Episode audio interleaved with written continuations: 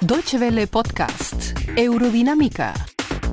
Novedades del campo de la ciencia, la tecnología y el medio ambiente. Bienvenidos a Eurodinámica, el podcast semanal de Deutsche Welle sobre ciencia y tecnología que cada semana pueden encontrar en www.de barra ciencia. Un año más, la mayor feria de videojuegos del mundo, la Gamescom, se celebra en Colonia. Como siempre, los grandes de la industria del infotainment han revelado sus últimas novedades y han hecho las delicias de sus fans, dándoles la oportunidad de probar demos y echar un vistazo a lo que saldrá al mercado en el próximo año. No obstante, un sector particular de esta industria está pegando cada vez más fuerte, los indie games o juegos independientes. Tras muchos años de monopolio por parte de las grandes compañías de videojuegos, las nuevas tecnologías de programación, las plataformas online de distribución y los sitios de crowdfunding están haciendo realidad los sueños de muchos desarrolladores, poder crear el juego que siempre habían soñado.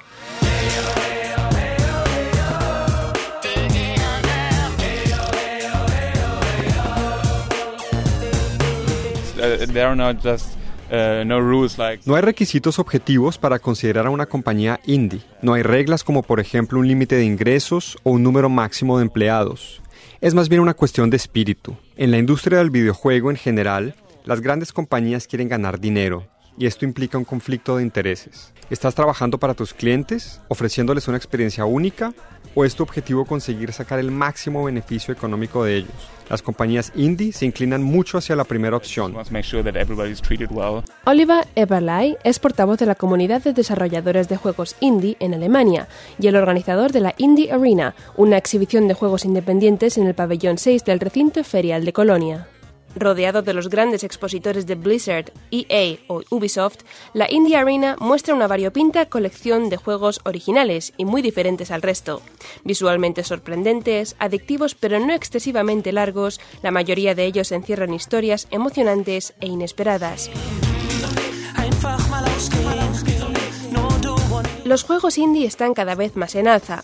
Lo que antes nadie se atrevía a hacer a causa de la aparente imposibilidad de competir con los grandes de la industria del videojuego, ahora comienza a ser una de las opciones más populares, tanto para jugadores como para los propios desarrolladores. Oliva Everly explica por qué. Es una combinación de elementos. En general, ahora es más fácil crear videojuegos. Gracias a Kickstarter, es más fácil conseguir financiación y ahora hay motores de videojuegos baratos y fáciles de usar, como Game Maker, Unreal o Unity. Todo esto hace que el proceso sea más sencillo y realista para compañías pequeñas.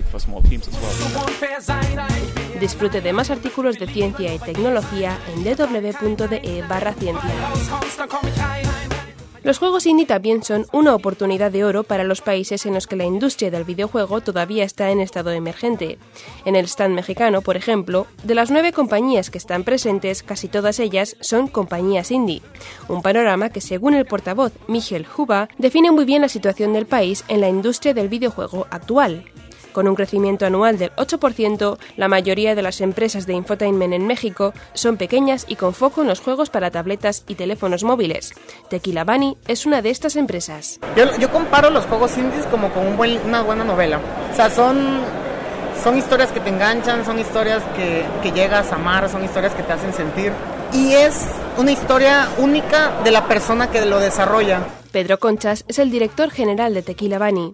El nuevo juego que presenta en la Gamescom 2014, Rob Bob, que saldrá al mercado el año próximo, es un claro ejemplo del estilo único que caracteriza a las compañías indies.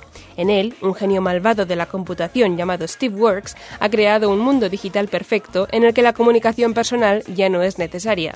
Cualquier aparato digital es un enemigo en el mundo de Rob Bob, y el protagonista es un anciano que trata de rescatar a su amada de este mundo digital mientras evita el contacto con tostadoras, radios y lo que se le presente. Una metáfora del mundo real con una historia de fondo muy conmovedora.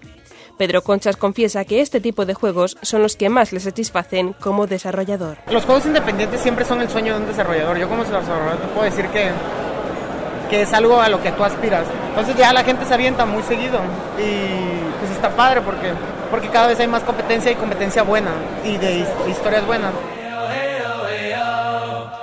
Con esto los dejamos esta semana. Recuerden que pueden escuchar todos nuestros podcasts en www.de barra ciencia.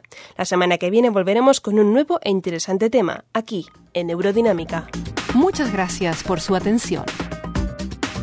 Más informaciones sobre nuestros contenidos en nuestra página de internet www.de y en Facebook y Twitter.